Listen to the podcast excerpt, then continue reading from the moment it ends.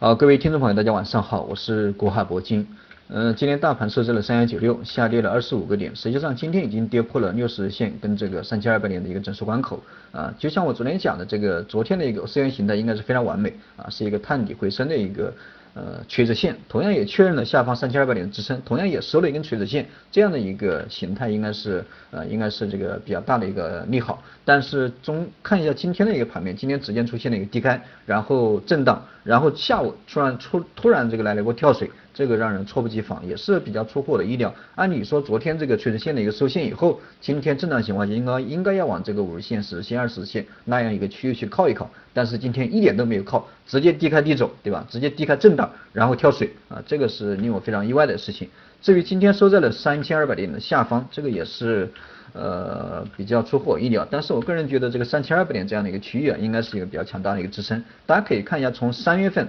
到现在。啊，三月份到现在这个三千二百点的支撑已经确认过多少次了？从我看一下，从三月，从三月十三号，呃，不对，从三月三号啊到三月十三号，然后到三月三十号，然后到昨天的一个四月十七号，对吧？这个已经确认了，从三月份到现在已经确认了四次。所以说三千二百点这样的一个区域也是一个交易的密集区，同样这个。呃，在这样的一个点位附近吧，这个都会形成一个比较强大的支撑，所以说我个人觉得在这样的一个位置，虽然说今天这个收线收的非常差啊，今天这个直接来了一个呃光脚的一个小阴线，而且今天也是最低点也是刷新了昨天的一个最低点，同样收在了昨天最低点的下方。虽然说当天的一个 K 线收的不是很美好，但是基于现在比较敏感的一个点位三幺九零对吧？三幺九零到三二零零这个啊区间啊，应该是一个比较强大的支撑，所以说我个人觉得在这样的一个点位。呃，还是可以啊，还是可以去这个适当的进场，我觉得进场应该没什么关系，呃，形态非常差，但是短线我觉得呃应该没什么问题。大家如果说相信我的话，这个可以去可以去试着进场，当然这个仓位啊一定要控制一点，因为现在这个行情谁也捉摸不透，对吧？行情走得好好的，突然这个监管层在周末啊这个。呃，宣布什么这个关于雄安新区啊，对吧？突然停牌啊，然后次新股点名了，对吧？所以说这样的一个监管啊，导致现在的一个行情出现了阴跌的状态啊。因为如果说监管层不管的话，呃，这个市场最起码还有热点，对吧？这个资金交易起来还是非常活跃的。但是正因为这个监管层的一个监管，导致这个呃相关的一些游资啊、私募啊，对吧？或者说散户啊，这个信心打击都非常大啊。特别是这个最近这几天回调比较严重的雄安概念，对吧？包括这个次新股。呃，可以说监管层的一个表态啊，吓破了炒作的一个资金的一个啊，他的胆子，对吧？因为因为这个谁也你做股票，你有再多的钱，你技术再好，你都抵不过这个监管层的一个监管，对吧？他随便点名，这个就是一个比较大的利利空。所以说，在这样的一个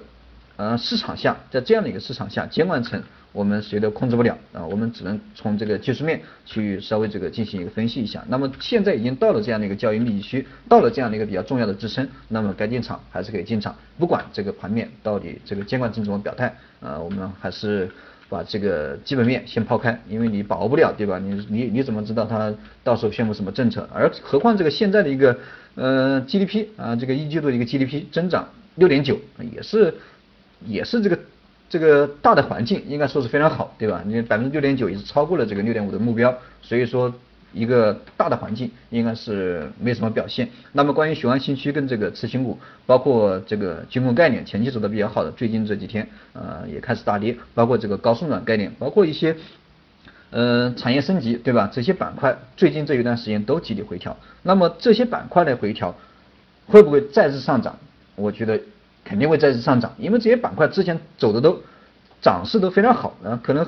包括这个雄安新区来突然来了个五个涨停板、七个涨停板、八个涨停板，对吧？你该回调还是得回调，这是一个比较正常的一个获利回吐。所以说这些市场完成了一个获利回吐以后，完成回调以后，那么它还会继续上涨，因为这因为像这样的股票，因为涨势这个非常猛，涨的周期也都非常猛，所以说它回吐的一个啊获利回吐的一个周期也不会特别长。你一般来说，你突然涨个七八个涨停板，那么你回吐一下，可能最多也就呃一二十个交易日，呃回调以后回调个一半，然后再再次上涨，一般情况下都是这样的。所以说，基于前期这个涨势非常好的，然后最近一段时间获利回吐，回调回回调了这个差不多百分之呃三四十，那么这样的一个股票，我觉得还是有是有价值，因为一般情况下这样的一个股票应该呃还会继续上涨。还会继续上涨。所以说接下来这个呃下跌，大家一定要注意一下这个中线的一个进场的一个机会啊。前期这个涨势比较好，然后近期回调，然后你再进场，这个一个三浪打起来，对吧？这个可能比第一浪都要高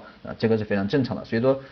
近期的一个下跌。呃，近期的一个阴跌或者是突然性的下跌，啊，这些板块啊也是一个比较重要的一个机会，这是中线的一个机会，特别是现在的一个宏观经济比较稳定，所以说市场的信心应该要比这个一六年要稍微强一点，这个是中线的一个机会。其实至于这个短线的一个机会，呃，短线我个人觉得这个也谈不上什么机会不机会，因为这个震荡的行情嘛，你什么时候进场都不算错，特别是现在我不看好这个大跌，呃，你这个就像明今天这个一根这个光脚那个小阴线收线以后，明天你进场，这个我都不反对，我都非常支持，这是我个人的观点，大家可以参考一下。当然我说的不一定对啊，这个建议只能说你参考一下。呃，如果说有什么问题，大家还是可以在微信上面跟我交流，加一下微信，呃，古海铂金的手写字母加上四个八，有问题在微信上面沟通，然后点击一下订阅跟关注，我们明天见。